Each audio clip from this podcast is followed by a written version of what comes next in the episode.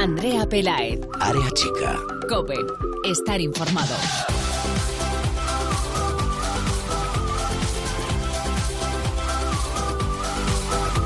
¿Qué tal? Muy buenas. Bienvenidos una semana más al espacio en cope.es para todo el fútbol femenino. Bienvenidos a Área Chica. No tuvimos Liga Iberdrola este pasado fin de semana porque era el turno de ver a la selección española plantarle cara a la Holanda campeona de Europa en un partido amistoso que se celebró en el Pinadar Arena de Murcia. El encuentro se saldó con éxito y triunfo de las chicas de Jorge Vilda que ganaron por dos goles a cero a la Holanda de Lieke Martens, la jugadora azulgrana. Los tantos los anotaron Alexia Putellas y Gemma Gili.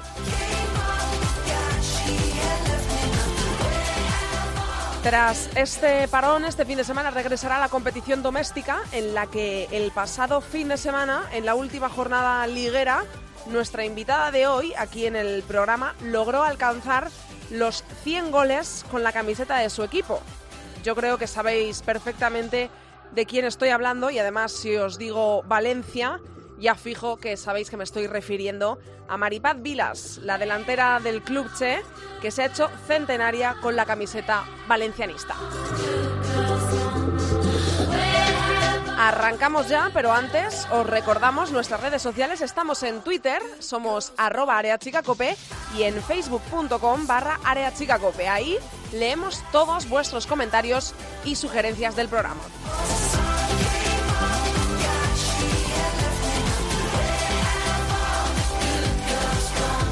A los mandos, en la técnica, tengo conmigo al gran Javier Rodríguez y en la producción a Mireia Calderón. Así que comenzamos ya y saludo a nuestra invitada de hoy.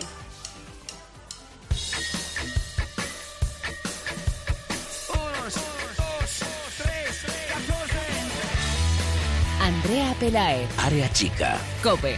Estar informado.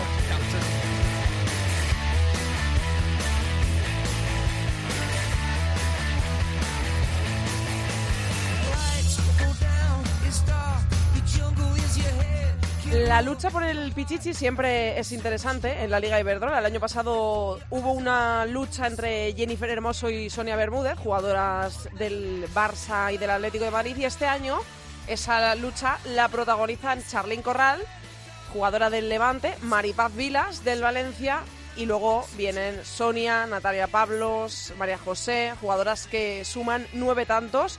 Y precisamente la segunda de esta carrera, la jugadora valencianista, logró el pasado sábado ante la Real Sociedad su gol número 100 con la camiseta H y por eso hoy queríamos hablar con ella, felicitarla y la tenemos al otro lado del teléfono. Hola Maripaz, ¿qué tal? Hola, buena, muy bien. Bueno, lo primero, enhorabuena, ¿no? Por esa cifra tan bonita y supongo que, que, tan costosa, ¿no? Que cuesta mucho, mucho trabajo, mucho esfuerzo y muchas, muchas, muchas horas eh, conseguirla. Muchas gracias, lo primero, y la verdad que sí, que bueno, eh, no le das el valor suficiente muchas veces a, a lo que se consigue. Y realmente nunca pensé que en un club podría marcar 100 goles y la verdad que estoy súper contenta de haberlo conseguido aquí en el Valencia. Además lo consigues de una forma bastante bonita, bueno, pues porque viene acompañado primero de un triunfo que, que, supongo que es lo primero en tu cabeza, porque siempre que os hacemos las preguntas, las típicas preguntas los periodistas eh, sobre el valor de, de, vuestros goles, de vuestras cuentas personales, siempre decís que la victoria es lo más importante, por eso lo primero, porque fue una victoria eh, para el conjunto valencianista, y lo segundo, porque es que llegó acompañado de tres goles, o sea, llevabas 97 goles, te quedaban tres y lo conseguiste en el mismo partido porque hiciste un hat-trick que le dio la victoria a tu equipo y así conseguiste los 100 goles. Entonces, imagino que, que una forma mejor pocas veces se te ocurrirá, ¿no? La verdad que, que tienes razón. O sea, por decirlo de alguna manera, fue un día muy completo. Porque aparte de conseguir los tres puntos, fue con un hat-trick, fue en casa, con toda la afición. Y es que si hubiese pensado una forma de, de conseguir los 100 goles, creo que no me lo hubiese imaginado tan tan bonito. Yo creo que a veces la realidad supera un poco a, a, a tus sueños. Y bueno, por lo que me pasa a mí. En esos, eh, esos tres puntos son muy importantes, decíamos, porque estáis metidas de lleno en la carrera, pues, bueno, por, por manteneros en la Copa de la Reina, pero digamos que eso ya lo tenéis asegurado casi al 100%, y sobre todo porque sirven para estar cuartas en la tabla clasificatoria y estar firmando un inicio de temporada eh, bastante bueno para el Valencia. Yo no sé esto cómo lo estáis viviendo vosotras en el vestuario y cómo están vuestros ánimos. Bueno, la verdad que sí, porque está muy bien porque llevamos ya tres victorias encarriladas y, Mm. y el equipo está pues con mucha confianza. Además, eh, nuestro juego está mejorando muchísimo eh, con respecto al principio de liga y, y bueno, las jugadoras al final disfrutamos mucho en el campo y eso también es importante. También, bueno, eh, venimos de, de haber hecho un año espectacular el año pasado Sí. y, y muchas veces se intenta comparar Mm. pero bueno, eh, este año también hemos tenido lesiones muy importantes y, y no de, yo creo que estamos haciendo un buen año pese a todas las lesiones que hemos tenido y como dices tú estamos cuartas y bueno, peleando también por la tercera plaza. Mm. Queda mucho, queda mucho por delante y destacamos estos 100 goles, pero es que eh, Maripaz Vilas, aunque ahora parezca que no, es tu quinta temporada con el Valencia, que la media no está nada mal de tener ya 100 goles entre Copa y Liga, pero es que esto es en el Valencia ahora, pero es que tú llevas un total de, corrígeme si me equivoco, 12 años más en la máxima categoría, en, eh, bueno, jugando al, al fútbol en, en la élite, y llevas alrededor de unos 300 goles en tu cuenta personal, ¿no? Casi nada. La verdad que no, no sé ni cuántos No llevo. llevas la cuenta, ¿no? No. Imagínate que no llevaba ni la cuenta de, de, de cuántos llevaba este año. O sea, que imagínate si, si tengo que contar los 11 años que llevo en Primera División. Pues No, ah, aparte tengo una anécdota del día de los 100 goles. que- dime, cuéntame. Que estaba en el descanso, he marcado ya dos goles Sí. y, y vino mi el adaptador y me dijo, uno. Y digo, ¿uno qué? dice que te para los 100 y digo, "Buah, no me acordaba ni siquiera. Y, y- Imagínate. y luego, ¿cómo saltas al campo? Cuando te han dicho eso, saltas obsesionada. Tengo que conseguirlo, tengo que conseguir el hat-trick para alcanzar el gol 100 o, o sales al contrario, eh, eh, relajada porque dices, oye, que ya llevo 99 goles, que vaya cuenta personal que tengo. ¿Cómo sales después de que te dicen eso?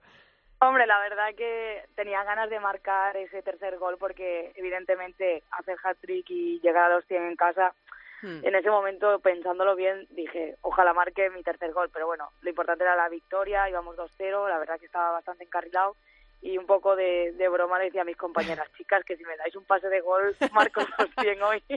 Eso es lo que te iba a preguntar porque eh, era lo siguiente que te iba a comentar. Si alguien en ese momento en el que tú marcas el tercer gol eh, en casa y es tu gol número 100, si tus compañeras cuando te abrazan, cuando te felicitan, si ellas lo sabían, si alguien en ese momento te dice 100 goles, Maripaz, 100 goles que llevas ya. Sí, la verdad que, bueno, todas, cuando en el descanso más o menos lo sabían todas y, Hmm. Y sí que es verdad que muchas me dijeron, tranquila que te vamos a buscar, que lo vas a hacer, que vas a marcar otro. Bueno, era un poco, la verdad que hay muy, muy, muy buen rollo en el vestuario y bueno, eso es importante también para mí para poder marcar goles. Pues eh, antes decías que no sabías ni lo que llevabas este año, llevas 11 goles, eh, 14 lleva Charlín, la, la delantera del Levante, y detrás de ti vienen Sonia, Natalia Pablos, María José del Granadilla con 9. Está bastante complicada la, la lucha por el Pichichi. Eh, ¿Con esto podemos hablar del mejor momento personal de, de Maripaz Vilas? O, ¿O tú te acuerdas de algún otro momento en el que, aunque no hayas marcado tanto, eh, era para ti un buen momento personal en- dentro del campo? Yo creo que ya en el Valencia llevo cuántos años en, en un buen momento. El año pasado fue fue un gran año para mí también. Sí. Es verdad que también tenía entre ceja y ceja la Eurocopa y bueno, eh, yo creo que, que lo más difícil es mantener una línea y es lo que intento, intentar mantenerme cada año en esa línea goleadora eh, de, de juego y la madurez también te da un plus. Entonces yo creo que bueno, eh, mientras me mantenga, eh, yo creo que son buenos años. Esto eh, pues se compagina con el buen momento del club, lo has mencionado, venís de hacer un año buenísimo, estáis ahora mismo, queda aún la segunda vuelta completa, estáis haciendo un año muy bueno con registros bastante destacables y además eh, estáis empatadas con el Granadilla Tenerife, que tiene los mismos puntos que vosotras, 27. Pero es que además el Granadilla se enfrenta este fin de semana al Levante, que es eh, sexto con 25 puntos, inmediatamente detrás de las tinerfeñas. Y bueno, vosotras vais a visitar el domingo al Santa Teresa, que está en puestos de descenso. ¿Esto vosotras cómo lo veis? Eh, ¿Tenéis también un ojo puesto lo que haga el Granadilla y el Levante, que son vuestros perseguidores, incluso el, el Betis, que tiene los mismos puntos que el Levante? ¿O pensáis en seguir sumando de tres en tres y aparentemente el partido que tenéis ahora el fin de semana es asequible, ¿no? Porque bueno, con el decimoquinto de la tabla. Bueno, eso de asequible, yo siempre digo que son 11 contra 11 y Mm. además en su casa, que es un campo muy Sí. complicado. Si fuera nuestra casa, pues creo que sería un poquito más factible, pero nosotras con el Santa Teresa tenemos una cuenta pendiente, aún no lo hemos ganado nunca y, y, bueno, eh, tenemos muchas ganas. Luego también es verdad que lo que me has preguntado, yo siempre digo que primero hemos de hacer nuestro trabajo, sacar nuestros tres puntos y luego sí que ya puedes mirar los otros partidos a ver qué pasa. Pero de nada te vale mirar los otros rivales si tú no consigues los tres puntos. Y en la jornada siguiente recibís en casa al Athletic, que es inmediatamente el que tenéis por encima en la tabla, es eh, tercero con 36 puntos y aparte de que me valores este partido, cómo se enfrenta el vestuario después de venir de un parón, porque yo no sé si tú eres, bueno, tú no vienes de, parón, pero em, yo no sé si tú eres, eh, estás a favor o en contra de, un encuentro importante casi después, inmediatamente, de, haber parado el equipo, el conjunto, un fin de semana.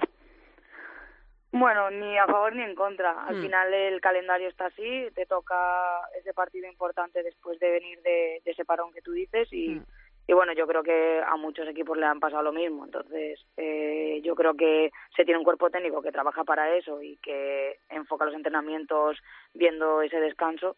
Así que yo creo que, que eso no tiene que importar. Al final eh, tienes que jugar ese partido igualmente y se trabaja la semana de la misma manera. Miras la, la tabla y tiene casi 10 puntos más el Atlético que vosotras, 9 tiene. Eh, ¿Por qué esta brecha en la clasificación? ¿Por qué em, eh, Barça, a ver, nos, lo podemos imaginar, no es una pregunta un poco que quizá eh, busco una respuesta para que tú hagas la reflexión, ¿no? Pero em, con un buen momento en el que se encuentra el Valencia, luego miras la tabla y ves que son nueve puntos los que los separan y, y más los que separan a la cabeza, líder y colíder, Barça y Atleti. ¿Esto por qué, por qué sucede? ¿Tú crees que es exclusivamente de plantilla o que tiene que ver eh, algo más en esto? Bueno, al final Barça y Atlético de Madrid, eh, el presupuesto que, que tienen, hmm. sobre todo el Barça, eh, está muy por encima. O sea, el Barça hace un equipo para poder luchar en Champions y de momento eh, el que le sigue un poco es el Atlético de Madrid en presupuesto, o sea que yo creo que realmente no se puede pelear contra ellos. Luego el Atleti de Bilbao tuvo un inicio de, de liga muy bueno, eh, hmm. al revés que nosotras que tuvimos así algún tropiezo. Eh, de ahí los nueve puntos que nos sacan. y, bueno, a ver, eh, esos nueve puntos son tres partidos que, que puede pasar muchas cosas en la segunda vuelta. ¿Cuál es el objetivo del, del, Valencia? Vosotras miráis la clasificación y ¿qué es? Eh, ¿Superar el año pasado, aunque sea en sensaciones? ¿Es Copa de la Reina? ¿Es eh, Champions? ¿Qué es? Eh, ¿Cuál es el objetivo del Valencia ahora mismo? Hombre, yo creo que el Valencia si no entrara en Copa de la Reina sería desastre. Sí, claro. Quiero decir, y ganarla incluso.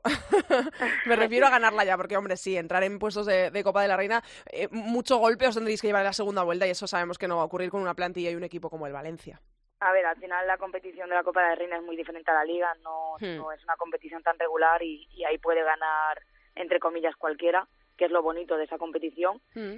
Y bueno, a ver, al final creo que el Valencia nunca se marca un objetivo. Sí que es verdad que año tras año se intenta mejorar los números anteriores.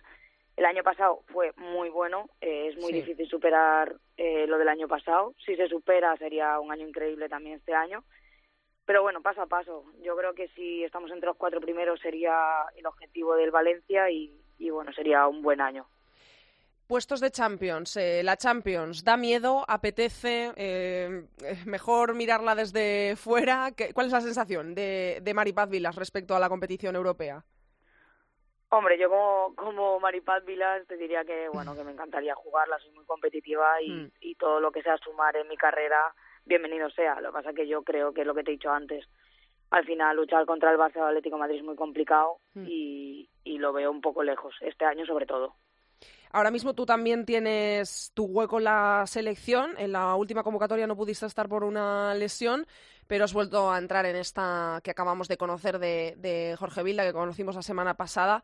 Eh, ¿Qué tal te encuentras en la selección? ¿Qué tal tu relación con, Jorge Vilda, con las compañeras? ¿Qué tal se te encuentras en, la, en el grupo de España?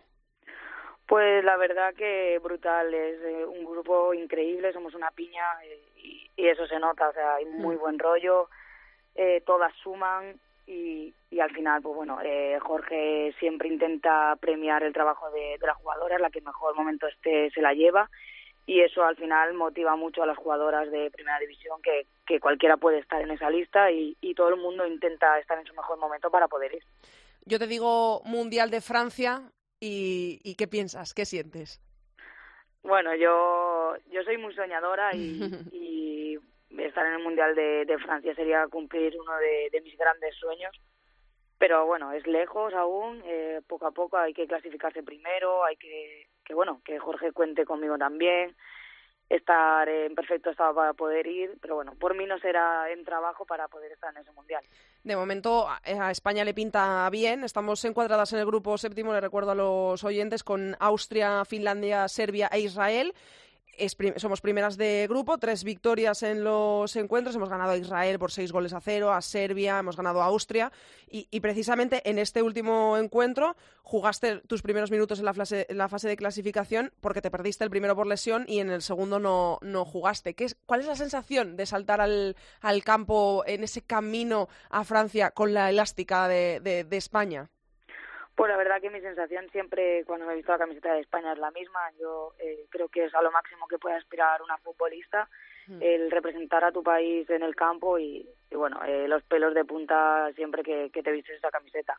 Una vez entras al campo sí que es verdad que, que bueno, que es un partido y que está el balón por medio y se me olvida todo y, y bueno, eh, jugar, hacer lo mejor posible y a ganar. Pues eh, muchísimas gracias, eh, Maripaz, por haber estado hoy con nosotros. Muchísimas, eh, muchísima suerte para lo que resta de temporada, tanto con el Valencia como con la selección, en la que deseamos, ojalá que, estés y ojalá que te veamos jugar en ese Mundial de Francia. Primero, porque estaremos en el Mundial y segundo, porque te veremos disfrutar y disfrutaremos con tu fútbol, que lo hacemos todos los fines de semana en la Liga Iberdrola. Muchísimas gracias y un beso enorme, Maripaz. Muchísimas gracias a vosotros. Un beso. Chao. Un beso.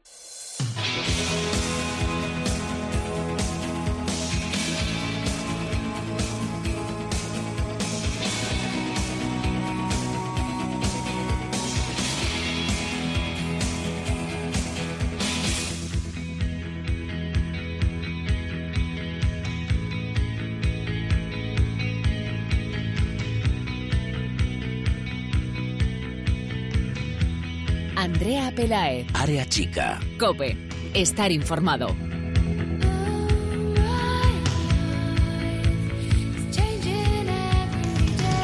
Vamos a arrancar con la tertulia, con la mini tertulia que tenemos hoy, porque ya hemos comentado, no hubo jornada liguera este pasado fin de semana, tampoco la ha habido en la segunda división hemos tenido solo ese partido de España, que es por supuesto el que vamos a comentar con eh, Bárbara Quesada, de la Liga y directora de Nosotras Jugamos. Hola Bárbara. Hola Andrea, ¿qué tal? Y con Sandra Sánchez de la Liga. Hola Sandra. Hola Andrea. Bueno chicas, ¿qué tal ha ido la semana? ¿Todo bien? Muy bien, sí. Me alegro. más descansadita, sin jornada, pero bien. que vosotras además no, no paráis en la liga, que tenéis muchísimo trabajo siempre. Agradezco mucho que, que saquéis siempre un huequecito para entrar en la tertulia de Área Chica. Vamos a, comentar, como os digo, ese partido de España que ganó a Holanda en eh, Pinatar Arena, en Murcia, por dos goles a cero. Yo no sé si esperabais más del partido, porque yo creo que la frase más comentada tras este encuentro es que mm, Holanda fue un poco, no sé si decir espejismo, si espejismo es eh, un poco eh, cruel o que no se acerca a la realidad, pero que esa Holanda campeona de Europa fue algo puntual y quizá no volvamos a ver a, esa selección eh, levantar algún triunfo más. No sé, no sé qué pensáis tras el partido. Bueno, es cierto que, que España fue superior, estuvo por encima, demostró una vez más que no sé si lo de, lo de Holanda fue un espejismo, pero lo nuestro desde luego sí, porque es verdad que nosotras, bueno, que nosotros, que nuestra selección marca goles, tiene el balón, sabe jugar bien y en la Eurocopa no lo demostró. Entonces, bueno, sí que es verdad que, que Holanda en su Eurocopa estaba en su casa también, parece que no, pero eso en el fútbol hace mucho. Tienes eh, toda, todo tu país volcado contigo, te tocan rivales que a priori no son tan difíciles, entonces, bueno, no sé si sería un espejismo de ellas, pero desde luego lo nuestro sí, estamos volviendo como, como a la clasificación de la Eurocopa, ¿no? Que nos salió todo perfecto y luego llegamos allí y nos llevamos el chasco, parece que ahora estamos retomando otra vez ese buen camino. La verdad es que muy de acuerdo con lo que comenta con lo que comenta Bárbara, es cierto que no vimos no sabemos si no vimos a la mejor Holanda lo que comentáis, lo de la Eurocopa fue un espejismo, pero la verdad es que España llevó el, tuvo el balón, el dominio, el dominio del partido. Bilda volvió a apostar por el 11 que ganó en Solmos, en, en Mallorca 4-0, y otra vez volvió a apostar también por Olga, que yo creo que es algo reseñable, que vuelva a apostar por Olga García, que es una jugadora que en Liga no está teniendo mm, apenas minutos, y que, que apenas cuenta para para entrenador del Barça, pero bueno, Villa sí, sí que apuesta por ella y también querría destacar eh, la pareja de centrales, Irene y, Marta Torrejón, que vamos que, desde luego es lo mejor que tenemos, de la que podemos presumir y, bastante. yo os iba a preguntar, era la próxima, el próximo comentario que quería hacer, por el 11 por el que apostó eh, Jorge Vilda, es un 11 fiable, ya lo vimos en, en Son Mos, como dice Sandra, y lo volvimos a ver el otro día, sobre todo esa línea defensiva, que es que tenemos a, dos auténticas eh, torres en el centro de la defensa, pero eh, yo quería comentaros si os gusta, si os convence de verdad este 11, si lo veis para importantes cuando llegue el camino al Mundial y mm, eh, sobre todo si os falta alguien, eh, si echáis de menos a alguien, tanto eh, quizá ya no tanto en la convocatoria, sino con la convocatoria que teníamos en ese once inicial. Bueno, realmente yo sí me fío de este once, sí me parece un buen once y aparte del once titular tenemos jugadoras en el banquillo que también dan seguridad. Por ejemplo, a mí Unate me parece una jugadora hmm. muy top y la tenemos en el banquillo. Es decir, eso quiere decir que las que tenemos de titulares son muy buenas y aún así nos podemos fiar de, que, de las que salgan después. Entonces, yo sí que, como dice Sandra, la línea defensiva es para mí lo más importante de este equipo, lo que más destacaría. Y bueno, como ya sabéis, yo soy muy pro Sonia Bermúdez y, mm. y me gusta mucho, pero sí que es verdad que igual ya con este dibujo que tiene Bilda, ella ya no encaja, no encaja en sus planes, desde luego.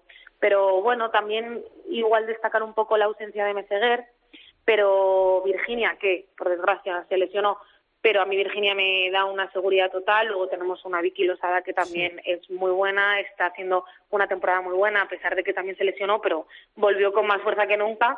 Entonces yo creo que la verdad que tenemos mucha calidad, es lo que repetimos siempre, ¿no? Tenemos muchísima calidad en España y Bilda sabe lo que tiene y sabe lo que, lo que pone. Entonces, eso es lo que lo que comenta Bárbara. Yo respecto a tu pregunta, Andrea, sí que creo que es un once de de garantías, aunque después como vimos en la Eurocopa que eran eh, más o menos, bueno, más o menos no, eran las mismas jugadoras, eh, quizá no lo demostraron, pero yo creo que sí que es un once de garantías que ha sabido competir ante la campeona de Europa, que queramos o no haya sido su mejor versión o su peor versión. ¿Es la campeona de Europa? Es la campeona de Europa y le hemos ganado 2-0. Con esto tampoco quiero decir que seamos las mejores ni nada por el estilo, pero bueno, es un once de garantías, sobre todo desde la portería, pasando por, por la defensa con la pareja central que hemos comentado, pero también con los dos laterales que actúan de carrileras como son Marta Corredera y Mapi. Sí, Marta Corredera. Yo también destacaría a Alexia. Alexia me parece que ha, pegado un salto porque hubo un momento que sí que es verdad que igual, mm, bajo un punto se de vista, se, atascó, se quedó estancada un poco y es verdad que ahora otra vez Bilda saca lo mejor de ella y en el Barça, bueno, está... Y yo creo que Alexia le ha hecho muy... le ha hecho bien, le ha hecho bien que que estén Martens, sobre todo con ella, sí.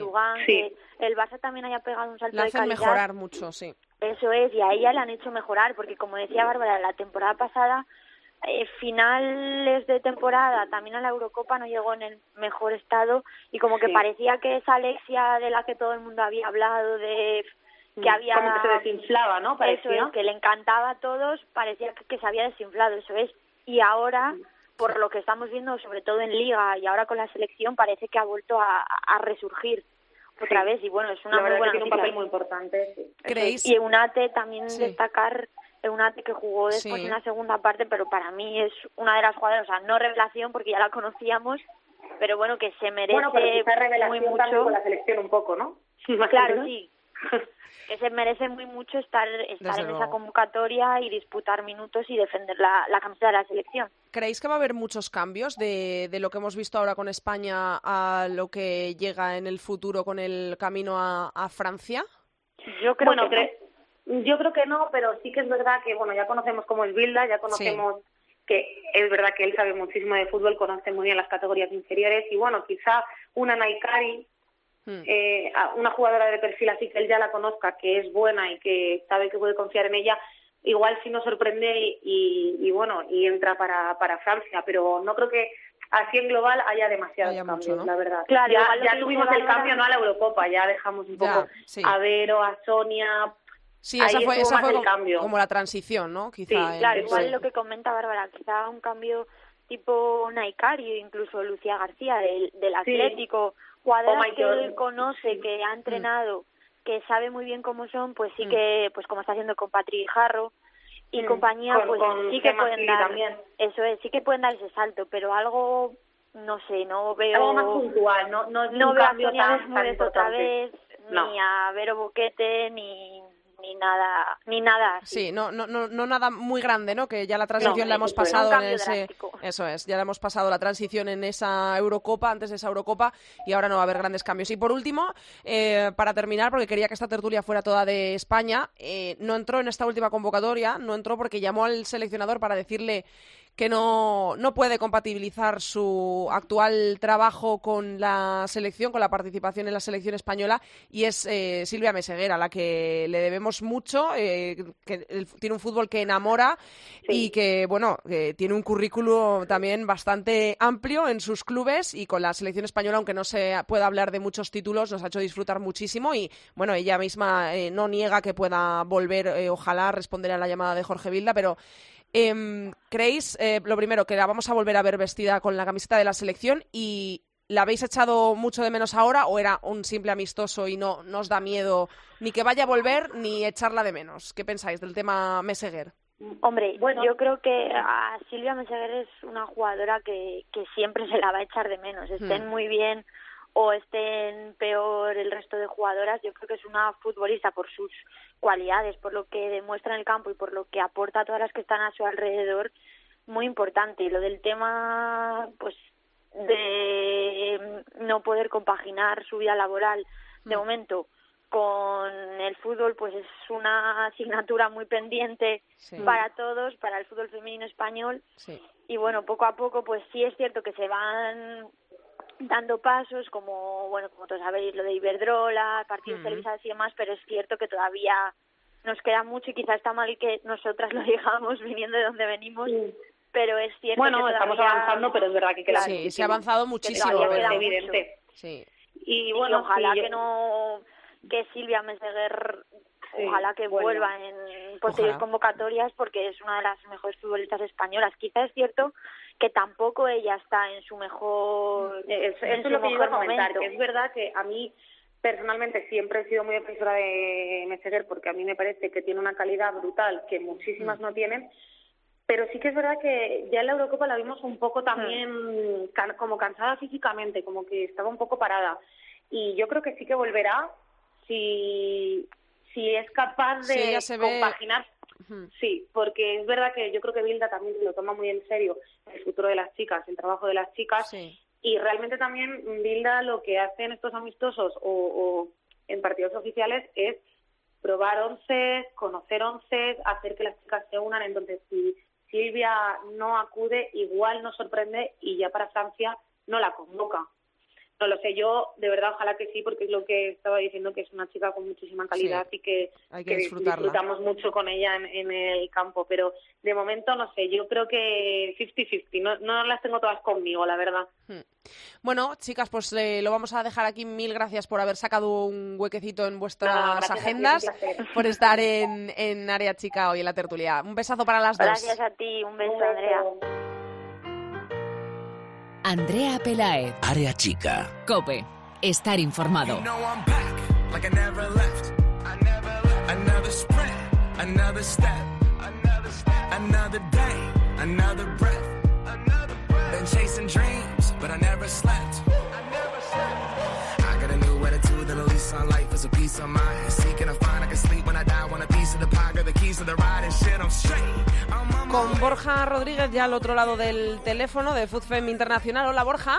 Hola Andrea. Vamos a comentar estos amistosos que hemos tenido alrededor del mundo en este parón aparte del de España, por supuesto, del que también nos vas a dar tu opinión. Hemos tenido un Estados Unidos 5, Dinamarca 1, que quieres destacar, y un Francia 1, Italia 1, ¿no? Vamos a comenzar un poco eh, comentando qué te han parecido, qué esperabas de esos partidos amistosos y qué hemos visto tras ellos. Bueno, pues eh, Estados Unidos y Francia, dos de los grandes favoritos al Mundial, pues como siempre, a, falta de un año y medio para, para dicho torneo, pues eh, daban ganas de verlo, ¿no? Sobre todo cómo comenzaban el año. Pues primero pues hablamos por Francia, la verdad es que Corinne Diacre va, mm, no da con la tecla de con esta Francia, ella es una persona, ¿no? Una entrenadora un tanto reacia a, pues digamos, a determinados asuntos, ¿no? No le gusta que haya tantas extranjeras en la liga, eh, no convoca a María Antonia Catoto porque hay un Mundial eh, Sub-20. Uh, es, una, entrenadora un poco polémica en esto, ¿no? Y la verdad es que su Francia no está jugando nada bien. Es verdad que contra Italia pues tuvieron muchas ocasiones, pero un empate 1-1 en el Velodrome la verdad es que mm, no deja a nadie contento en Francia después de, del anterior empate a cero contra Suecia y la aquella derrota 4-0 contra Alemania que, hizo mucho daño, ¿no? Y Estados Unidos-Dinamarca, pues la subcampeona de Europa viajaba hasta San Diego, hasta Estados Unidos, y la verdad es que las americanas pasaron por encima de las danesas, eh, sobre todo con una defensa horripilante de, de las subcampeonas de Europa, con una Stinelli que Peters en la portera muy insegura, con una defensa, pues es verdad que faltaba Simone Boye Sorensen, pero uh, que bueno, uh, Stine Larsen, Jenny son buenas jugadoras, pero no conseguían uh, sacar el balón jugado, el centro del campo no con Sofía Junge Pérez en la jugadora del Levante, pues no controlaban ni organizaban nada. Y desconectaron a Harden y Nadim y, si ni siquiera tienes eso, que lo vimos en la Eurocopa, que, era lo único que tenía Dinamarca, eso y un buen orden defensivo, pues Estados Unidos, que es la mejor selección del mundo, pues lo que te hace es te va a machacar, les metió cinco como les podría haber metido seis o siete sin jugar un gran partido, pero simplemente correcto. En cuanto al eh, amistoso que vimos en España, en Murcia, el España 2, eh, Holanda 0, yo creo que una de las cosas más comentadas, eh, incluso en las redes sociales de Fútbol Internacional también se ha podido leer, no sé si la palabra correcta es espejismo, en ese campeonato de Europa que levantó Holanda en su casa el pasado verano, pero em, ¿tú cómo lo consideras? ¿Tú consideras que eso que ocurrió en en Holanda fue algo puntual eh, o de verdad consideras ahora mismo, por ejemplo, a Holanda una de las favoritas a levantar el, título mundial en Francia o es demasiado hablar? A ver, yo no la considero espejismo, pero sí que, bueno, lo que está claro es que, por ejemplo, vimos a Dinamarca contra Estados Unidos, que fue la subcampeona de Europa, y, se llevaron un 5-1, ¿no? Uh, Países Bajos, pues, uh, a ver, no es que sea un espejismo, es verdad que no estaban, pues, si no me equivoco, Ruth Decker, Xavi Van de Sanden, pero a ver, vamos a ver, no siempre se va a jugar en Utrecht, en Enschede con 20.000 personas, con nada que perder y con un estado de euforia increíble, ¿no? No siempre se va a estar así. Y lo vimos también con Austria, en, eh, aquí en Mallorca, un 4-0 y les pudieron caer 5-6, ¿no? La Eurocopa es un torneo corto, pues en el que, pues por ejemplo, las malas, eh, digamos, dinámicas penalizan mucho. Mm. Francia estaba muy mal y la eliminaron en cuarto de final. Alemania cometió ese error contra Dinamarca y pues un torneo que se le había puesto a Alemania facilísimo para llevárselo, pues lo perdieron, España no le entraba ni un balón, pero claro, eh, es decir, un buen torneo no te, no te perpetúa siempre en la élite, ¿no? Mm. Yo creo que Países Bajos, pues bueno, me parece un muy buen equipo, un equipo muy divertido, pero bueno, como favorita al mundial ahora mismo me cuesta verla, ¿no? Me parece que está en el mismo escalafón que España, en un segundo, ¿no? Digamos, en un segundo escalafón por, por detrás de, esas grandes selecciones. Para ti, las eh, grandes eh, favoritas para ese título mundial son claramente cinco, bueno, cuatro claras y luego eh, quizá ya un poco más disputado el caso de Australia, pero son Estados Unidos, la tienes como clarísima favorita, Alemania, Francia, Inglaterra, Francia que juega en casa, recordemos, el Mundial, y Australia. Y luego en ese segundo escalón me has nombrado esta tarde cuando hablábamos eh, pues a España, eh, a Holanda precisamente, Canadá, Japón, Suecia. Lo tienes claro, ¿no? y más después de ver estos amistosos, como que refuerzas un poco tu idea. Mira, pues lo que decíamos, ¿no? Que un gran torneo no te perpetúa en la élite, pero es que al final estas cuatro grandes potencias no solo es que, bueno, tengan, digamos, el mayor pool, ¿no? La cantidad de jugadoras que pueden escoger, eh, tienen muchísimos años detrás eh, invirtiendo un montón de dinero, tienen los mejores clubes del mundo eh, donde pueden probar a sus jugadoras, ligas muy competitivas, tienen, pues eso, muchísimo dinero, tradición, entrenadores, preparación física, tienen todo, ¿no? Y lo han demostrado ante muchos años, ¿no? Más, Inglaterra quizás más desde los últimos años, pero bueno, Estados Unidos es la primera potencia mundial en, este deporte, tienen jugadoras uh, para dar y regalar y cualquier selección que, preparen, sobre todo por esa capacidad física y atlética que tienen, uh, va a competir a las mil maravillas y es la gran favorita, ¿no? Alemania, pues eh, tendrá los problemas ahora que tienen con la identidad de juego, pero es como Estados Unidos, una versión reducida, ¿no? De Estados Unidos mm. tienen muchísimas licencias, tienen la Bundesliga que hace que todas las jugadoras que salgan tengan más o menos talento, sepan competir. Francia, pues imagino que, bueno, con quizás la generación de oro, aquella de Abilí, Bon Pastor, Nesip y demás, no, evidentemente no llegará al Mundial, pero hay que no hay que olvidarse que pues tanto la generación en sub-20 del 2014 y de los mundiales sub-20 del 2014 y del 2016 eran generaciones buenísimas y son estas jugadoras que se supone que este año van a dar el salto, ¿no? Y Inglaterra, pues el otro día lo leía en Twitter, ¿no? Que eh, la Federación Inglesa no sé cuántos millones más quería añadir de inversión. Al final está claro que, ellas tienen que ir por delante, ¿no? Y Australia, hmm. Sí, y Australia, pues porque ahora mismo me parece la selección más divertida, la que mejor juega, y en los Juegos Olímpicos de, Río nos encantaron, ¿no? Y son chicas muy, muy jóvenes, la única veterana veterana es Devana, y el resto, pues, Sanker, Kennedy, Catley, uh, Polkinghorn, uh, Gorry, Bat, todas estas jugadoras estarán a un nivel, uh, supongo que ya en un punto de madurez tremendo, buenísimo, y ya han demostrado que han ganado la, el Tournament of Nations el año pasado, en verano, en, en Estados Unidos y son capaces de batir a cualquier selección potente, así que bueno, vamos a, ver si España puede subir ese escalón que le falta algún algún día y la podamos ver entre las grandes grandes de, Europa y del mundo. Y querías comentar también para cerrar hoy tu sección eh, un tema de Celia Jiménez y, el draft, ¿no? Sí, bueno, el pasado, eh, la pasada semana fue el draft de la, de, la, iba a decir de la NBA, no, de, la Liga Estadounidense de, Fútbol y, y, bueno, Celia Jiménez pues salió elegida, ¿no? Sí. Eh, en la número 36 por Seattle Ring, ¿no? Pues bueno, yo creo que tendrá muchas opciones eh, de jugar. Es una jugadora, pues al final puede estar en central, eh, lateral. Eh, es verdad que ocupará un puesto de internacional, ¿no? Que allí en Estados Unidos pues tienen una limitación de jugadoras extranjeras. Pero bueno, supongo que a Jody Taylor Walker si le darán la, la green card, creo que se llama, ¿no? De, para poder participar en los Estados Unidos. Y nada, pero lo más comentado del draft fue el, movimiento impresionante de estrellas que hubo eh, esa misma noche, ¿no?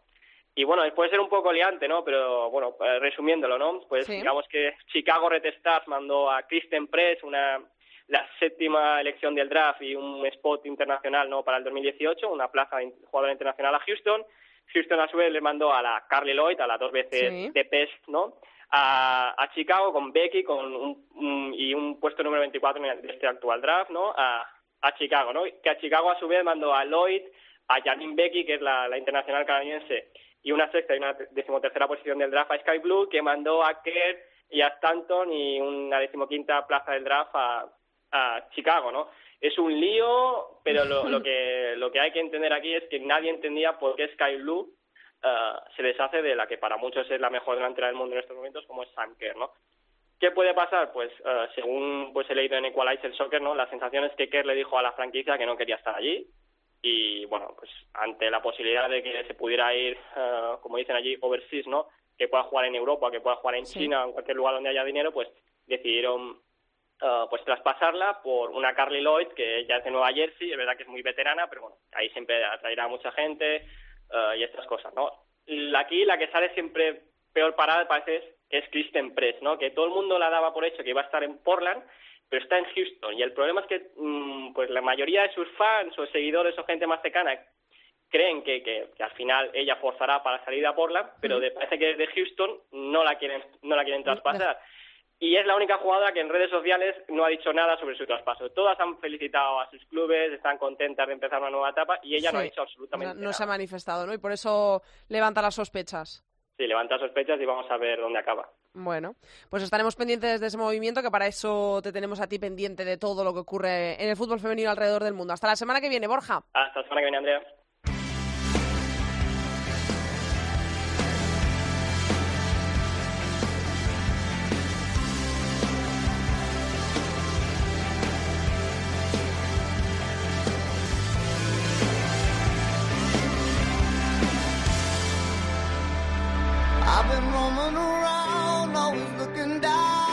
Pues hasta aquí ha llegado el programa número 44 de Área Chica. Hasta aquí toda la actualidad del fútbol femenino. Recordamos que nos podéis encontrar en Twitter como arroba areachicacope y en facebook.com barra areachicacope. Os recuerdo los horarios para este fin de semana que regresa la Liga Iberdrola. Lo hace el sábado a las 11 menos cuarto con un español Sevilla que será televisado en Bein La Liga A la una el sábado se jugará el Albacete-Barça, jugará el líder y se podrá ver en gol. Para el domingo el resto de encuentros. A las 12 de la mañana tenemos cuatro.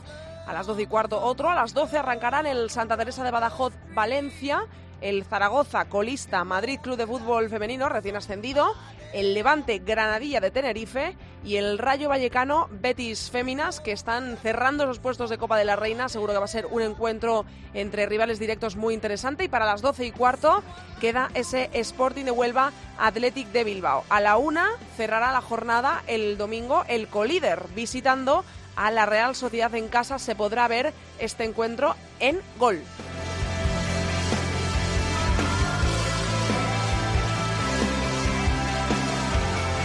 Nosotros os esperamos aquí la semana que viene en cope.es, donde siempre y como siempre, no faltéis que pasamos lista mucho fútbol femenino para todos. Adiós.